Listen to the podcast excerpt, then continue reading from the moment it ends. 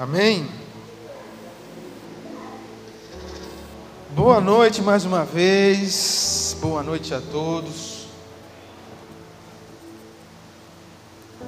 Vamos orar para que Deus fale ao nosso coração nessa hora, Pai. Em nome do Senhor Jesus, entrega a Ti o momento desta palavra, o momento desta ministração. Que não seja eu, mas seja o Teu Espírito Santo usando a minha boca seja o teu Espírito Santo usando a minha voz, e que, Senhor, palavras sejam liberadas, palavras dos céus sejam liberadas, bênçãos sejam liberadas, uma construção, Senhor, de caráter seja liberado, que seja liberado o mover do teu Espírito para transformar vidas e corações aqui presentes, Pai. Eu confio em Ti, Pai. Eu confio na ação do Teu poder. E é por isso que eu entrego esse momento nas Tuas mãos em nome do Senhor Jesus. Amém. Amém. Irmãos, eu senti no meu coração hoje de ministrar a respeito dos inimigos interiores que nós enfrentamos.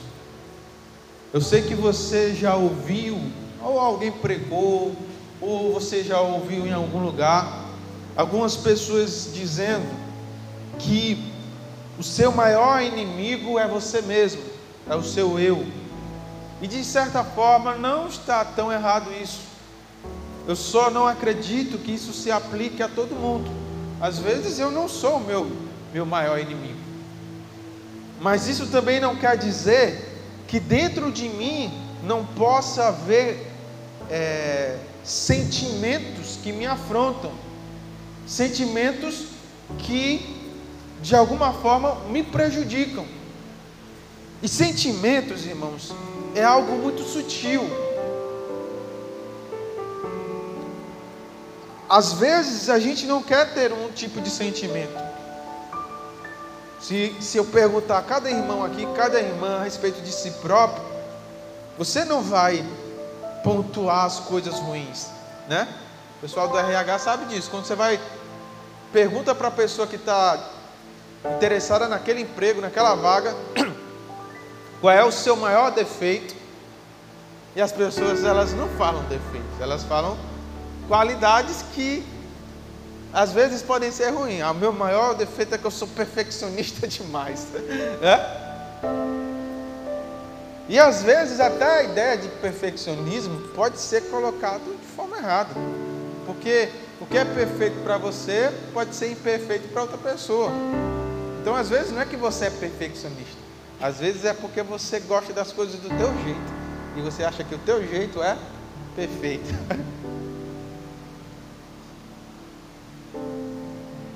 Os sentimentos, irmãos, eles, eles entram no nosso coração de forma muito sutil, muito sutil. Às vezes ele vem com força, mas ele, às vezes ele chega no nosso coração, chega no nosso ser que a gente nem percebe que está sentindo aquilo.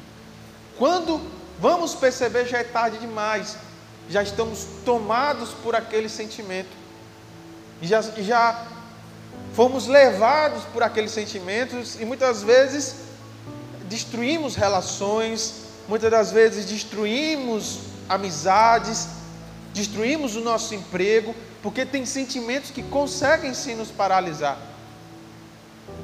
Então eu separei aqui, existem vários sentimentos que são ruins, vários, que são os teus inimigos, que estão dentro de você. Mas eu separei três em especial para nós falarmos aqui nessa noite. Eu pensei em falar sobre medo, mas eu sei que medo já é muito falado. Quantas pregações provavelmente você já ouviu falando sobre medo. Imagino, né? Eu mesmo acredito que já preguei sobre medo aqui. Então eu decidi separar três sentimentos que não sejam medo. E o primeiro desses sentimentos é a ansiedade.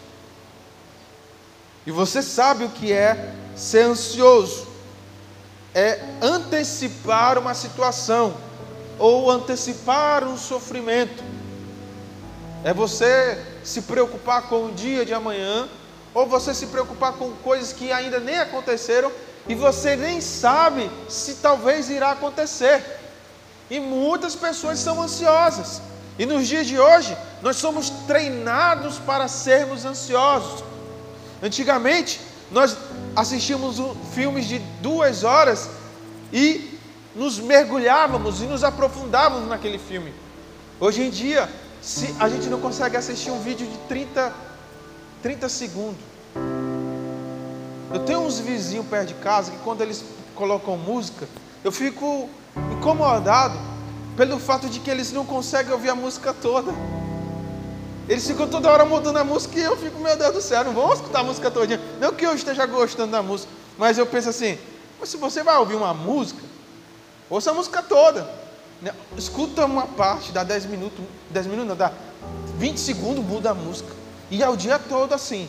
Meu Deus do céu, como é que a pessoa não consegue ouvir uma música inteira? Tem um psicólogo que ele falou que surgiu com essa nova geração a síndrome do pensamento acelerado. E é a, é, é, é, é a condição que a pessoa ela, ela tem limites de concentração. Existem pessoas aqui que não aguentam ficar 10, 20 minutos ouvindo uma pregação, ela já se incomoda, já começa a pensar no, no mundo lá fora, nas coisas que tem que pagar, ela se desconcentra, ela se desliga.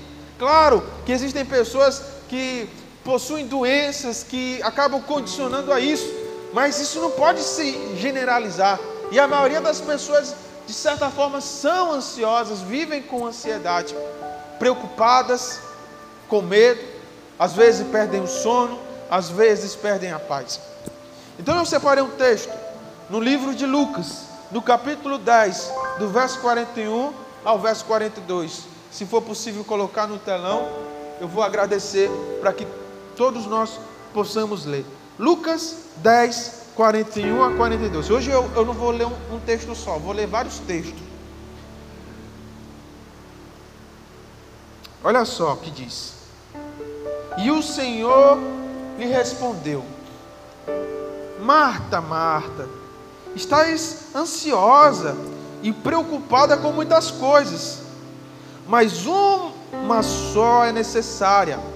E Maria escolheu a boa parte, e esta não lhe será tirada.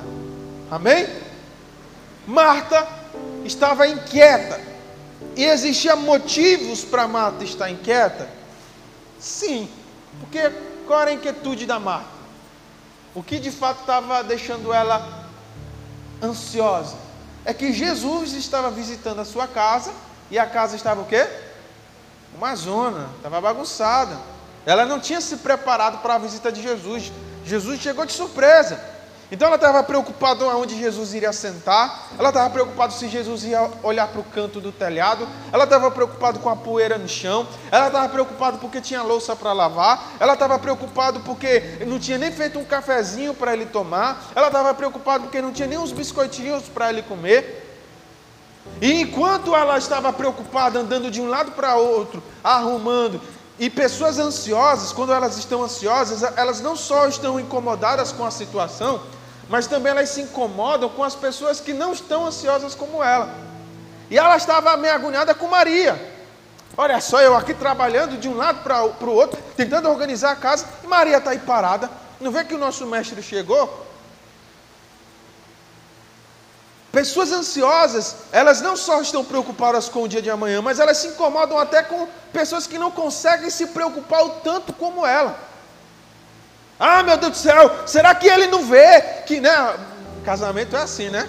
A mulher já começa. Será que ele não vê que amanhã a gente tem conta para pagar? Que isso e ele não, não tá aí calmo? Ou então é o cara, rapaz, a mulher não se preocupa com nada, só pede dinheiro, só pede dinheiro. Eu não sei, cada um tem a sua relação. Mas pessoas ansiosas acabam também é, incomodadas com o fato de outras pessoas à sua volta não sentirem ou não terem o mesmo sentimento ou a mesma sensação. O incômodo das coisas não estarem como elas querem. Então, a ansiedade, ela advém do, do sentimento de controle. Nós nos permitimos ficarmos ansiosos porque queremos ter controle das situações.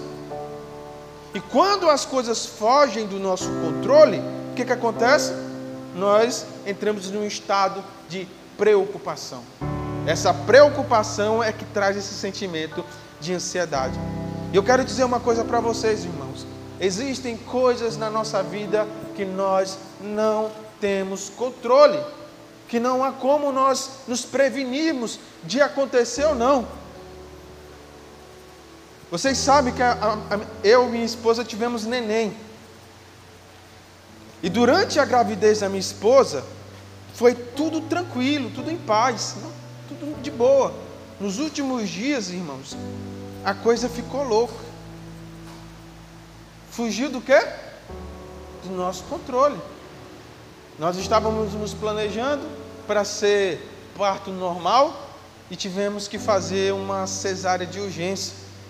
Inclusive, se, não, se, se tivesse demorado um pouco, a própria criança teria falecido. E nisso, que nós não estávamos tão preparados, corremos, fomos para um lado, fomos para o outro, faz exame e tal, fomos para Fortaleza, bebê nasceu, vim para cá, volto para lá. E aí quando eu estava voltando lá de Fortaleza com a minha esposa e o meu filho, no carro, no meio da estrada, o meu carro morre. Uh. No meio da estrada, sem sinal de celular, sem nada, o carro morreu. E eu parei no canto, e a, a, minha esposa chorando, o bebê meio agoniado. Aí eu desço, dou assistência para ela, que ela estava do lado de trás do carro. Aí eu volto, o carro não pegava, eu dava a partida, ele não fazia nem. Não fazia nada, só... como se não tivesse energia não tivesse nada. No meio da estrada. Eu disse, pronto. Um, eu com, com a mulher em resguardo, um filho recém-nascido e o carro quebrado. E agora? Em outras, se eu não confiasse em Deus, se eu não tivesse Deus no meu coração, eu teria me desesperado. Teria descido do carro e corrido e sei lá, agoniado. Eu simplesmente botei a mão no volante e disse assim: Meu Deus, que, que eu posso fazer numa situação como essa? Aí eu olhei para um lado, olhei para o outro, olhei de novo para um lado, olhei de novo para o outro. E eu vi que a, que a estrada tinha um pouquinho de, de declínio assim, né? E eu pensei, se eu empurrar um carro um pouquinho para trás e ele pegar um pouco mais de embalo, pode ser que nessa, nesse que ele vai pegando o embalo, eu consiga empurrar, porque eu estava sozinho, só tinha eu.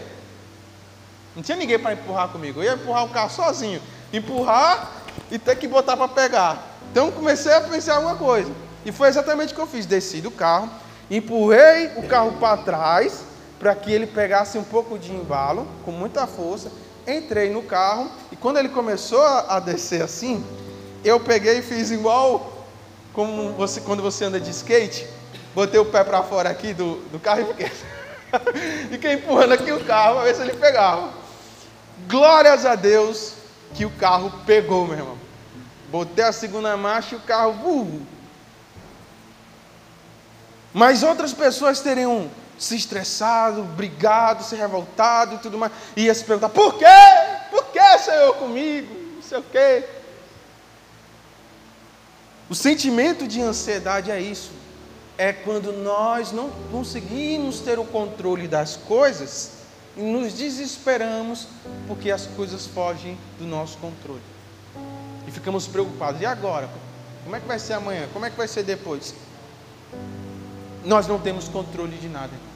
Quer dizer, de nada não. Algumas coisas nós podemos ter controle. Mas existem coisas que fogem do nosso controle. O cara pode lançar a semente no campo, mas ele não sabe se vai chover ou não. Pode ser até tempo de chuva e não chova. Pode ser que você planeje um monte de coisa e tudo sai conforme, sai diferente do que você planejou. Eu me lembro, pastor no interior, e a gente fez um culto, eu não, eu não, não, não sei se era culto de, de aniversário da igreja, alguma coisa que aconteceu. E estava lá eu pregando e de repente eu escutava um, um negócio assim que me incomodando e eu perguntei, irmãos, o que é está acontecendo? Porque aquele barulho já estava tomando de conta da igreja. E as obreiras estavam chorando. as obreiras chorando, desesperadas. porque a igreja tinha encomendado um bolo grande, enorme, bonito. E, a irmã estava segurando o bolo para levar para algum lugar. E o bolo o quê? Caiu no chão. E a irmã ficou desesperada. Ai meu Deus! E chorando, eu disse, irmã, irmã, fala o seguinte. Tem alguma parte que pode ser que, que se salvou, que não teve contato com o chão e tudo mais. O que se estragou, joga fora. E o que tem, a gente come. Mesmo que a gente come só um pedacinho simbolicamente, como a gente faz na ceia, a gente vai comer. Mas amém. Nem tudo é do jeito que a gente quer. Eu vejo às vezes os obreiros se preocupando com ornamentação, com pintura. Meu irmão, o culto vai acontecer com som sem som, com louvor sem louvor. O culto vai acontecer porque o culto não depende dessas coisas para acontecer. Ele acontece do nosso coração para Deus. Então, basta a gente se reunir, dar as mãos e cantar louvores que Deus está sendo cultuado. Claro que essas coisas tudo ajuda, auxilia, deixa mais bonito, mas não é o importante, não é o essencial. E é justamente sobre isso que Jesus estava falando para Marta. Ele estava dizendo assim: Nossa, Marta, seria bem legal eu chegar aqui, está tudo organizado, tudo limpo, tudo nos trinks. Mas isso não é o importante. O importante é o que Maria está fazendo. Ela está recebendo algo que não lhe pode ser tirado. Ela está agariando, ela está ganhando. Então, muitas das vezes, dedicamos tempo, dedicamos sentimentos, dedicamos energias a, a, a coisas das quais nós não temos controle, que podem fugir do nosso controle e que podem ser tirados de nós. Quantas pessoas que entram num relacionamento se entregam por inteiro por aquele relacionamento, amam profundamente, se apaixonam, vivem o tudo para aquele relacionamento e de repente se vê uma situação em que tudo está perdido. É o marido que trai, é a esposa que trai, é a pessoa que não quer mais. E ela, e ela fica frustrada por expectativas que foram geradas e entra num estado de ansiedade tão profundo porque ela percebe que ela, mesmo dando o seu melhor, não teve controle sobre aquilo.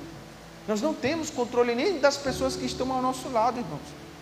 Eu sou o pastor dessa igreja, não tenho controle sobre a vida de vocês.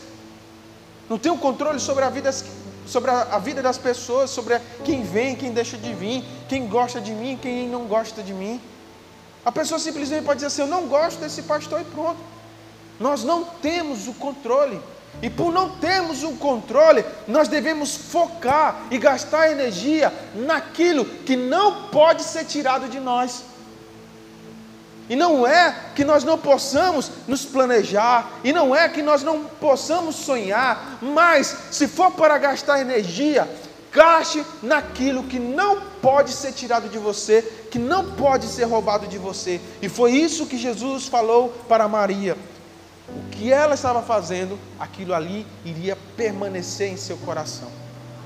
Então, se nós queremos vencer esse inimigo que está à espreita em nosso coração, esse inimigo que é lançado sobre a nossa vida o dia todo, sobre cobranças, você no seu trabalho, você na sua empresa, você precisa dar, dar, frutos, você precisa gerar as expectativas do seu patrão, você precisa levantar recursos e toda hora você é cobrado e essas cobranças geram esse sentimento de ansiedade. Então, o sentimento de ansiedade ele está todo tempo sendo lançado na tua vida, todo tempo batendo na porta do teu coração mesmo que entre de forma sutil, mas ele está o tempo todo ali, tentando te aborrecer, tentando tirar a tua paz. Então, como é que eu venço esse sentimento que todo dia vem? Vem sobre você, vem sobre mim, vem sobre todo mundo. Como pastor dessa igreja, eu me preocupo com essa igreja, me preocupo com, com, os recursos, me preocupo com a vida dos irmãos, me preocupo com as coisas que nós temos que pagar, me preocupo com as almas que nós temos que ganhar, me preocupo com as almas que, que estavam aqui e saíram. E se eu for deixar que esse sentimento tome de conta do meu coração, eu vou ser uma pessoa ansiosa e vou deixar, vou me deixar levar, porque ansiedade é, é uma coisa, eu não sei quem já vivenciou, mas é uma coisa que quando vem, ela te rouba a paz e ela te perturba. E não é fácil de sair. Então, se eu for deixar com que essas coisas tomem de conta do meu coração, esse sentimento entre dentro de mim, eu vou ser derrotado como qualquer outra pessoa. Porque eu não sou o Superman, eu não sou o Bambambam, Bam, Bam, eu não sou fortão, eu, sou, eu sou como aquele meme lá, né? Eu era irmão como qualquer outro irmão. Já viram esse meme? Eu era igual a um, igual a vocês. Então, o que é que nós precisamos fazer para vencer a ansiedade? E Jesus diz: Não andeis ansiosos, buscai em primeiro lugar o reino de Deus. E era justamente isso que Maria estava fazendo. Ela não, ela sabia que a casa não estava tão organizada, ela sabia que a casa não estava do jeito que ela queria, mas o mais importante era aproveitar todo o momento que ela tinha com Jesus para aprender e receber das palavras que ele tinha a oferecer. Então, para vencer a ansiedade, nós precisamos dedicarmos primeiramente ao reino de Deus. Porque quando nós nos dedicamos ao reino de Deus, Deus nos acrescenta outras coisas. E às vezes, essas outras coisas que Deus acrescenta, nem sempre é do jeito que a gente quer nem sempre é, é como a gente esperava, como a gente sonhava. Mas para entender esse outro ponto, eu preciso falar de um outro sentimento que é nosso inimigo e que o tempo todo também está sendo está nos afrontando, está sendo lançado sobre o nosso coração que nós precisamos vencer, que é a visão distorcida. E a visão distorcida que eu estou me referindo aqui não é a visão física, não é os meus olhos enxergarem algo e por alguma deficiência eu ver aquilo ali embaçado e etc. Mas essa visão distorcida que eu estou falando é a maneira como você, como eu, olhamos para a vida, olhamos para o mundo e olhamos para as pessoas. Amém? Abra sua Bíblia agora em Mateus 6,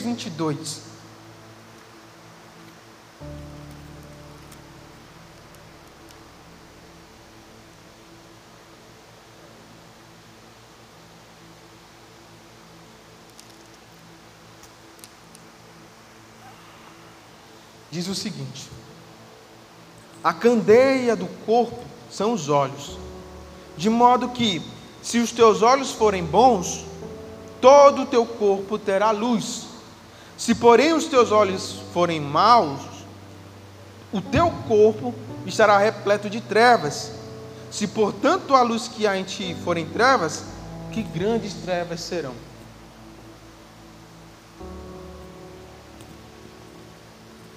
Sabe o que é que determina a nossa perspectiva, o nosso ponto de vista?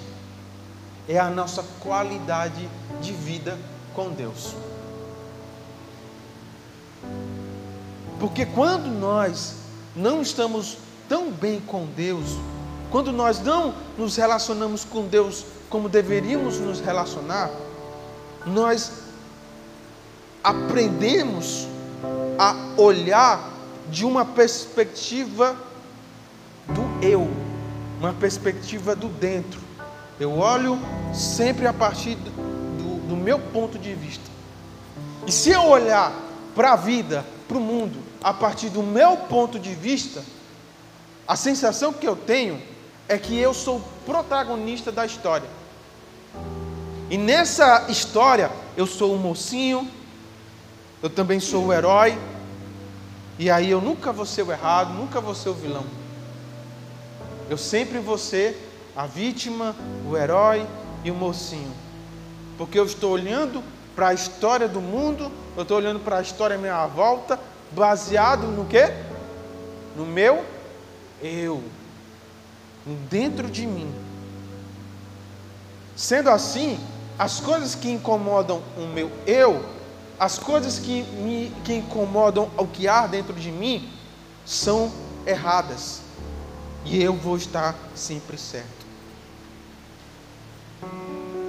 Eu fui pastor de uma igreja que tinha duas jovens que elas eram referências dentro da igreja no quesito liderança. Eram mulheres que eram líderes.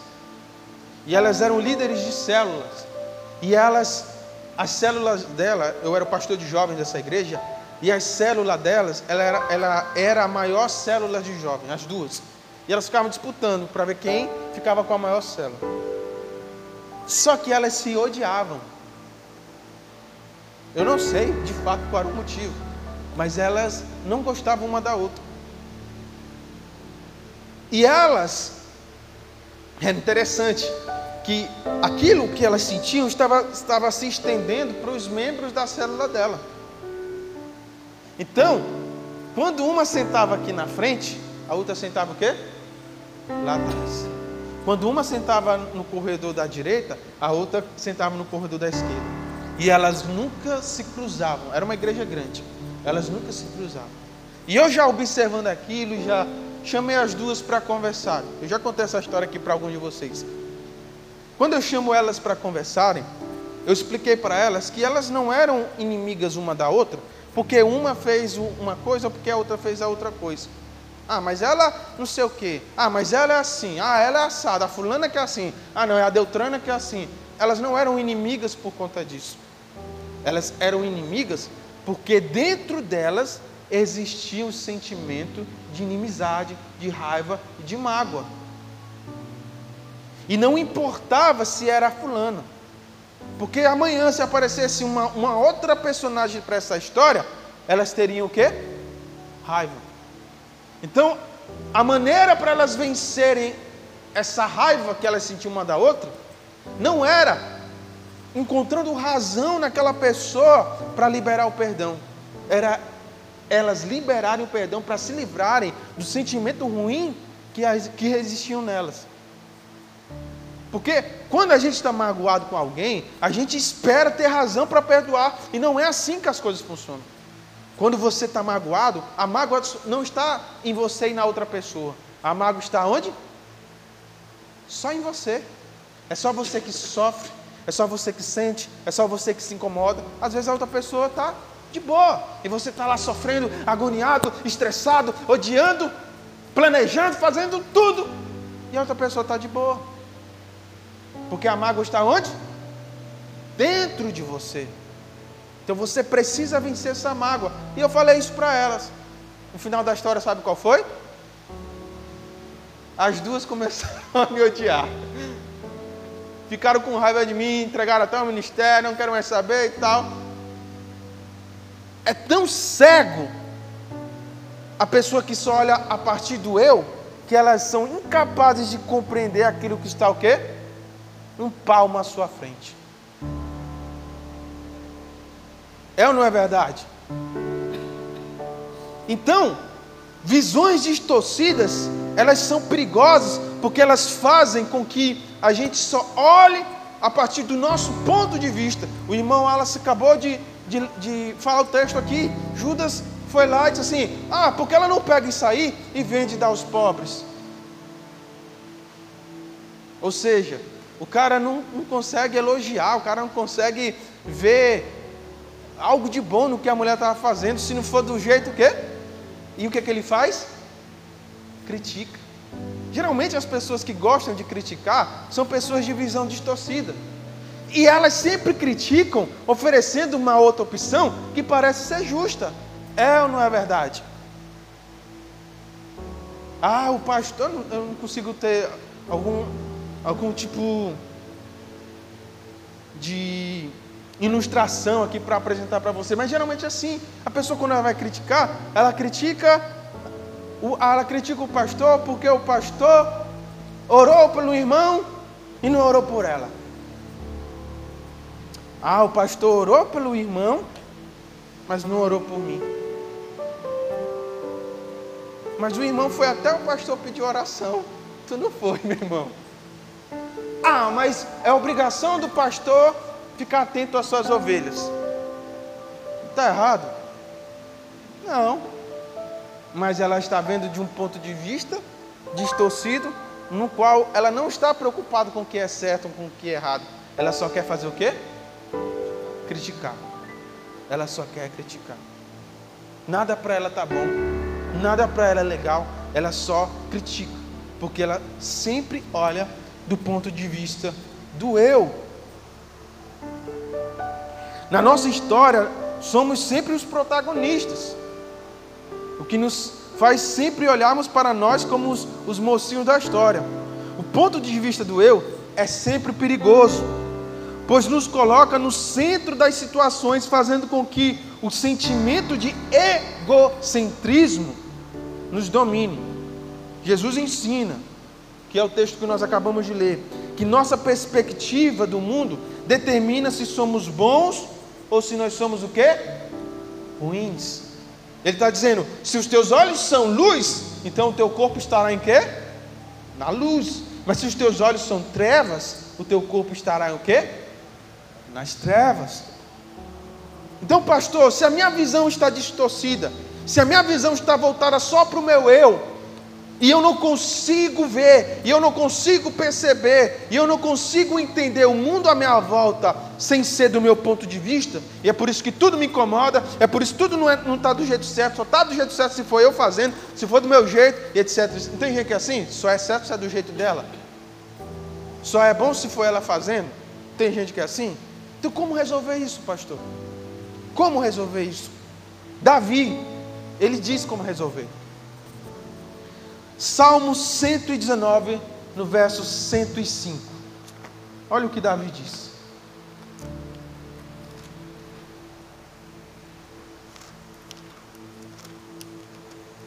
Vamos lá. No verso 105.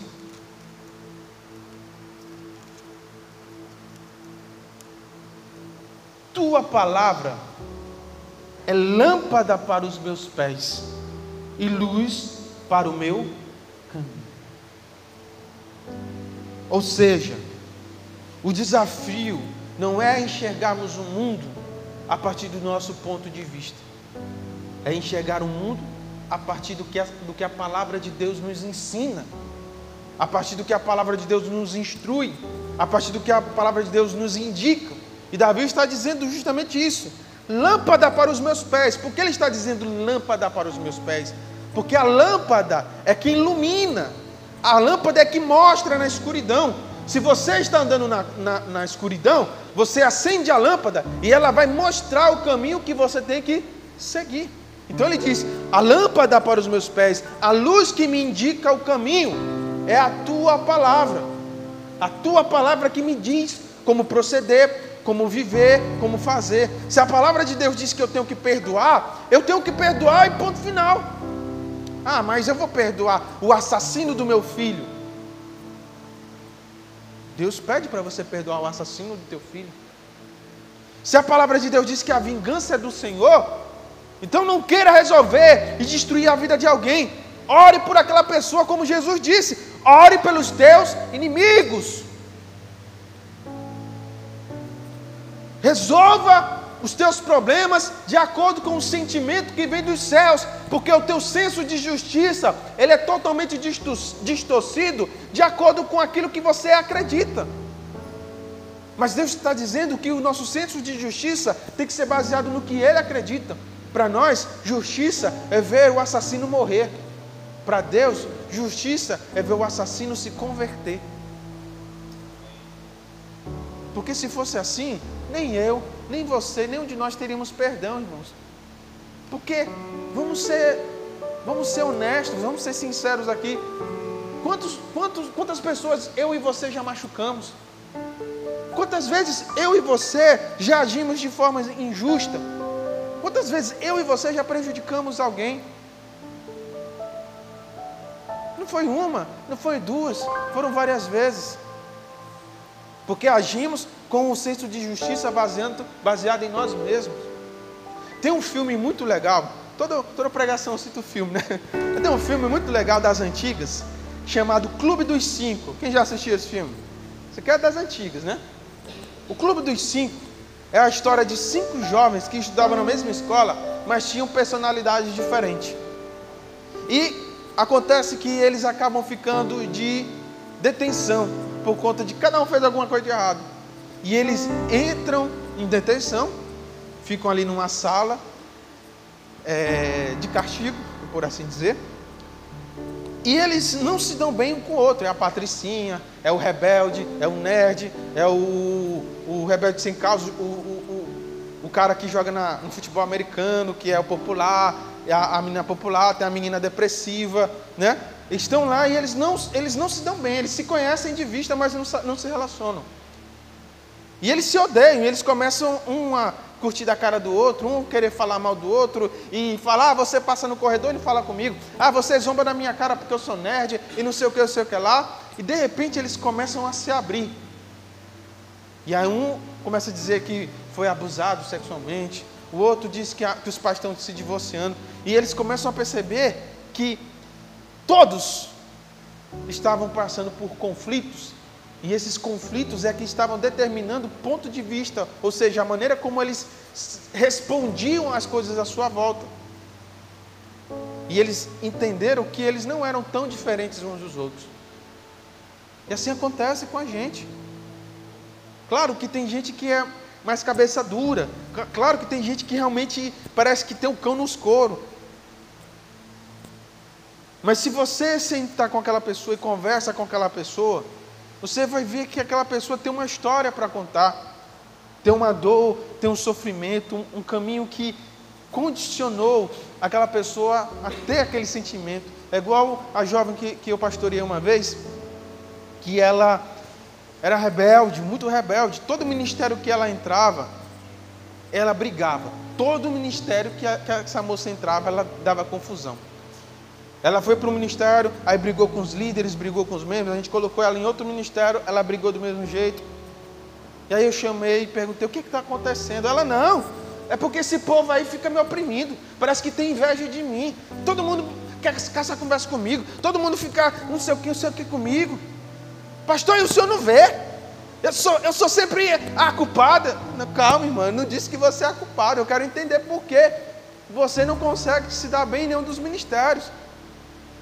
Mas não sou culpada, não. Não, irmão, não estou dizendo que você é culpado. E conversando, ela foi quebrantando o coração, foi se abrindo até que ela sentiu do Espírito Santo para se abrir de fato de verdade. E ela contou que na adolescência ela havia sido abusada pelos tios, abusada sexualmente. Então eu entendi que o senso a perspectiva dela de liderança estava distorcida, porque tio, tia, pai, mãe, tudo isso são figuras de liderança na nossa vida. E quando essas figuras elas são distorcidas, nós criamos o senso de rebeldia. Pode ir na escola e conversar com cada jovem, cada adolescente rebelde que é na escola. É um adolescente que apanha do pai, é um pai que é alcoólatra, é uma mãe que é promíscua, é, é, um casamento que é destruído, é os pais que se batem, que se degladeiam, que xingam um ao outro. E a referência de liderança, ela é maculada na cabeça daquela criança. E ela cria sobre si um senso de quê? De rebeldia. Ela não tem essa figura. E é o que estava acontecendo com aquela jovem. Porque ela achava que qualquer líder ou qualquer pessoa que se aproximasse dela de alguma forma que iria abusá-la, não sexualmente, mas abusá-la emocionalmente, abusá-la de alguma forma. Então na cabeça dela, ela era o quê? A vítima. Naquela situação que eu estou falando, não do abuso, mas ali no grupo, no, no ministério que ela estava, ela era a vítima, porque as pessoas estavam o quê? Perseguindo ela e abusando dela. E ela nunca ia entender a figura de liderança como proteção. Isso é muito difícil, irmãos. Sabe por que é difícil? Porque isso pode acontecer em qualquer lugar. Esses dias, eu não lembro onde foi que, eu conversei, que eu, a gente estava conversando com uma pessoa e a pessoa falou que. Acho que, que foi ali com o irmão. Que a pessoa falou que saiu da igreja porque o pastor disse que ela foi com a roupa vermelha e disse que ela estava com a pombagira. Ela já é membro daquela igreja há muito tempo e a pessoa, o pastor olhou, viu ela com a roupa vermelha e disse: Tu tá com a pomba gira, o demônio está dentro de você. E a pessoa disse: Oxe, por quê? Só porque eu estou com a roupa vermelha? Ela saiu da igreja e nunca mais quis ir para a igreja. Ou seja, o pastor que deveria acolher e proteger aquela irmã foi um motivo de distorcer a referência que ela tem sobre lideranças espirituais. Ela nunca mais, se ela não for curada, se ela não for tratada, nunca mais vai confiar em um pastor. E talvez muitos de vocês também passaram por sofrimentos de líderes religiosos que abusaram, que se aproveitaram de vocês, que etc, etc. E isso fez com que você distorcesse a tua visão daquilo que deveria ser certo, que é a palavra de Deus. Então, nós ministramos sobre a vida daquela jovem, cura interior, o Espírito Santo, o mover de Deus sobre a vida dela, até que isso pudesse ser curado no coração dela. Lâmpada para os nossos pés é a palavra do Senhor. Você não tem que se pautar, você não tem que se basear em nenhuma pessoa a não ser no próprio Cristo. A única pessoa que morreu por você foi quem? Jesus. A única pessoa que morreu por você. Eu sou o pastor dessa igreja. E como pastor dessa igreja, procuro ser o exemplo. Mas eu posso falhar eu posso agir de forma injusta, posso ser justo com um e injusto com outro, posso me precipitar, posso me enganar, posso não entender. Todas essas coisas eu posso, pode acontecer comigo. Não só podem acontecer, como acontecem. Porque eu sou o quê? Sou homem, sou falho. Mas entenda uma coisa, irmãos. Eu não morri por vocês. Quem morreu é Jesus. Ele é que é perfeito, eu não. Inclusive, Jesus também morreu por mim, por conta da minha imperfeição. Às vezes nós também criamos expectativas sobre a vida das pessoas que nós não deveríamos criar. Homens são homens, mulheres são mulheres, pessoas são pessoas. E todos estão sujeitos a falhas, a quedas e etc. Sou evangélico desde garoto. E vocês acham que durante a minha caminhada com Cristo eu nunca me decepcionei, eu nunca vi coisa errada? Claro que eu vi. Porque onde tem homem, onde tem pessoa, tem coisa errada. Já vi irmão trair esposa, já vi pastores cair no pecado. De tudo eu já vi. Mas eu, uma coisa que eu nunca vi durante a minha vida toda cristã, isso eu nunca vi, foi Jesus me desamparar em qualquer situação. Eu nunca vi Jesus não ter graça sobre a minha vida. Eu nunca vi Jesus deixar de operar algo na minha vida. Então por que eu vou abandonar o corpo de Cristo? Por conta das chagas? Por conta da coroa de espinhos? Por conta do sangue e do suor que está sendo derramado sobre ele? Nós somos corpo, irmãos. A Bíblia diz que somos o corpo de Cristo. E o corpo de Cristo está assim ferido. E é o Espírito Santo quem cura os feridos. É o Espírito Santo que restaura a sua igreja. É o Espírito Santo que ressuscita o corpo. Então não cabe a mim. Tem uma música das antigas que é muito linda. É muito, hoje em dia eu gosto das músicas que fazem. Mas as músicas de antigamente eu acho que elas, elas, elas, elas eram mais ousadas e profundas na letra. E a música dizia assim: Senhor Jesus, eu não entendo o espinho mas se a cruz é o fim desse caminho, dá-me mais graça. Não sou maior que meu Senhor, apenas servo sou, apenas servo e nada mais. Se as pontas aguçadas da coroa te feriram, ó cabeça, eu que sou corpo, parte do teu corpo, não devo reclamar. E nós, às vezes, reclamamos com Cristo, reclamamos com Deus sobre as feridas que estão sobre Ele. Nós reclamamos e falamos com Cristo e nos incomodamos e até abandonamos a sua obra, a sua missão, por conta das feridas que estão sobre Ele. É Ele quem está morrendo pelos pecadores, irmãos. Então é Ele quem salva você, é Ele quem me salva, e Ele quem vai salvar mais pessoas que estão lá fora, que talvez do nosso ponto de vista não mereciam a salvação, mas Cristo está morrendo, ou melhor, Cristo morreu por essas pessoas. Não tenhamos um ponto de vista distorcido. Que a nossa visão esteja totalmente pautada na palavra de Deus, que a palavra seja lâmpada para os nossos pés. E por último, irmãos, o outro sentimento que nós precisamos vencer, que é, que é nosso inimigo interior, é o pessimismo. E o pessimismo, ele vai muito do que nós acabamos de falar também, do nosso ponto de vista. Porque o pessimismo é dar ênfase àquilo que é negativo a cada situação.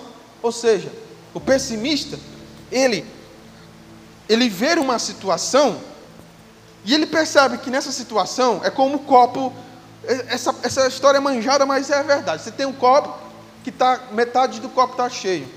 Aí você pergunta: "E aí, esse copo está cheio ou está vazio?" E o pessimista ele vê sempre a parte que está faltando e não vê que ainda tem um pouco de água. Ou seja, o pessimista ele só vê o que é ruim.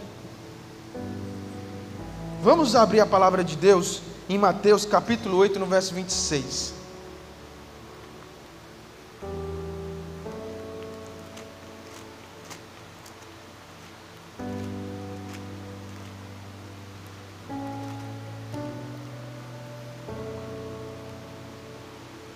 que diz assim, ó, no verso 26. E ele lhes respondeu: Por que temeis, homens de pequena fé? Então Jesus se levantou e repreendeu os ventos e o mar, e houve grande calmaria. Amém? Qual é essa situação? Estavam eles aonde? No barco. E o que, que estava acontecendo à volta do barco? Uma tempestade. O barco balançava. E os discípulos começaram a entrar em desespero, ansiedade, porque eles possuem controle de muitas coisas, menos de uma tempestade. Ok? Nós não temos controle de uma tempestade. Então eles ficaram desesperados, acordaram Jesus. E Jesus ficou chateado porque ele havia sido acordado. Ele estava descansando. E merecia o seu descanso. O seu descanso era merecido, porque Jesus trabalhava muito, viajava, conversava com pessoas. Vocês sabem que às vezes nem sempre o descanso físico é o que lhe deixa mais enfadigado. Muitas vezes o descanso, ou melhor, o, o cansaço psicológico, ele é muito mais enfadonho do que o desgaste físico. É por isso que muitas pessoas quando estão, sabe, uma cabeça muito cheia, elas simplesmente paralisam, elas sentem dores, elas sentem coisas, porque o cansaço, o desgaste emocional, irmãos, é muita coisa. E Jesus não só tinha desgaste emocional, como desgaste físico. Por quê? Porque ele estava pregando a palavra, ele estava curando pessoas, ele estava ouvindo o dilema, a luta das pessoas, mas também estava sendo ameaçado de morte, sendo perseguido, e etc, etc. Então ele estava no barco descansando e os discípulos acordaram, mestre, a tempestade, a tempestade. Jesus disse: Irmãos de pequena fé, homens de, de fé pequena, até quando vocês serão assim? Eu estou com vocês. E ele estendeu a mão e o mar se acalmou. Aqueles homens estavam sendo o quê? Pessimistas. Por quê? Porque estavam enfatizando, estavam concentrando a sua energia na situação negativa. Vamos avaliar aquela situação? Um barco, Jesus, uma tempestade. Você entendeu? Um barco, Jesus e uma tempestade. Jesus tinha uma missão. O Pai, ele era o Filho de Deus, estava no barco, e a tempestade estava ali, balançando o barco para um lado e para o outro. O barco vai afundar? Não vai afundar, meu irmão. Por quê?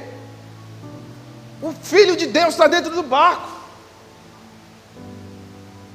Mas o pessimista, ele só olha para aquilo que é o que? Ruim. Deus está no barco. Mas a tempestade está aí. E isso é falta de quê? De fé. Pessoas pessimistas são pessoas que têm a sua fé distorcida, fé pequena. Nós, meus, meus irmãos, para vencermos o sentimento de pessimismo, Não devemos só olhar para as situações ruins, tá legal, tá, tem dois caminhos, tem aquilo que está dificultando, mas nós também andamos por fé e nós também agimos por fé. Então qual é o outro lado? O outro lado é que Deus está conosco, o outro lado é que Deus quem cuida de nós, o outro lado é que Deus é maior que as nossas dificuldades, o outro lado é que Deus fez uma promessa para a minha vida. Então ele vai cumprir. Por que me desesperar diante de situações que é ruim? Por que me preocupar diante das afrontas do inimigo? Diante daquilo que as pessoas dizem que pode acontecer, pode. Ah, porque aconteceu com fulano, porque aconteceu com ciclano. Tudo bem. Aconteceu com fulano, aconteceu com ciclano. Mas eu acredito que Cristo é quem cuida de mim. Eu acredito que Deus tem um plano para a minha vida. Eu acredito que Deus, no final de tudo, vai acalmar a tempestade, porque Deus não falha e Ele há de cumprir. E ainda que as situações ruins se levantem contra mim, eu creio que Deus está cuidando para que tudo isso coopere para o meu bem, porque eu amo a Deus. Você está entendendo? Você precisa, nós precisamos não avaliar as situações mediante as dificuldades que nós temos. É assim que as pessoas pedem oportunidade de vencer, é assim que as pessoas pedem oportunidade de crescer, é assim que as pessoas pedem oportunidade de, de conquistar algo na vida delas, porque nós vencemos naquilo que os nossos inimigos são derrotados. Nós vencemos quando todo mundo está tendo situações difíceis. Por que nós vencemos nessas situações? Porque nós não olhamos para o problema, nós olhamos para a oportunidade. Na cidade não tem emprego. Mas olha para essa cidade, irmãos. Está faltando muita coisa. Então você pode ser patrão de si próprio e empreender em alguma coisa, mas eu não tenho capital. Começa do pouco, irmãos. Vende um, vende dois, vende três. Daqui a pouco você tá, vai estar tá vendendo muito. Tem gente que come, quer começar vendendo 100. Vende um, vende dois. Começa do pouco, irmãos. Para de ficar olhando, achando, ah, isso é ruim, isso é aquilo, não dá certo, não dá certo com fulano. Tome uma atitude, irmão. Creia, anda pela fé, anda com, crendo que Deus está ao controle. Que Deus te deu as ferramentas, que Deus te deu as, as oportunidades. Ande assim. Deus está no barco. Se Deus está no barco, não vai afundar. Deixa a tempestade balançar. Deixa ela balançar. Deus está no barco e não vai afundar. Não vai, meu irmão. Porque Deus está conosco. Você acha que eu tenho medo do que as pessoas falam? Ah, isso, aquilo, ah, a igreja não sei o quê. Ah, irmão, isso aqui é um barco. Deus está aqui. A tempestade pode acontecer, mas isso aqui não afunda. E aqui é o melhor lugar para se estar no meio da tempestade. Porque aqui não vai afundar. Você está entendendo? Então vamos lá, irmãos. Como eu venço a ansiedade? Buscando aquilo que não pode ser roubado: o reino de Deus, a vontade de Deus a palavra de Deus. Como eu venço as visões distorcidas? Como? Observando o mundo sobre a ótica da palavra. E como eu venço o pessimismo? Olhando através do elemento da fé. Olhando pela fé. A Bíblia diz que foi pela fé que os, os nossos antepassados obtiveram vitória. Foi pela fé que homens venceram nações. Então, a partir de hoje, não vamos nos focar simplesmente do ponto de vista do nosso interior, mas vamos focar no ponto de vista do Deus que nós servimos. Para encerrar nessa noite, houve um rei que recebeu uma carta com uma afronta de um exército muito maior que o dele, dizendo assim: Olha, eu vou aí, e vou destruir tua, tua nação, ainda vou tomar tuas mulheres e vou engravidar elas, elas darão filhos a, a, a homens como a homens da minha gente, vou roubar o teu gado, vou roubar a, o teu ouro, a tua prata, vou destruir o teu templo, vou colocar os altares do, do meu Deus, dos meus deuses, no lugar do, do teu Deus, e eu vou te matar. E quando ele recebeu essa afronta, ele pegou essa carta e apresentou para quem? Para Deus.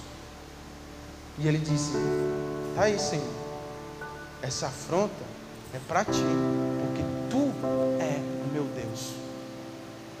tu que é o meu Deus.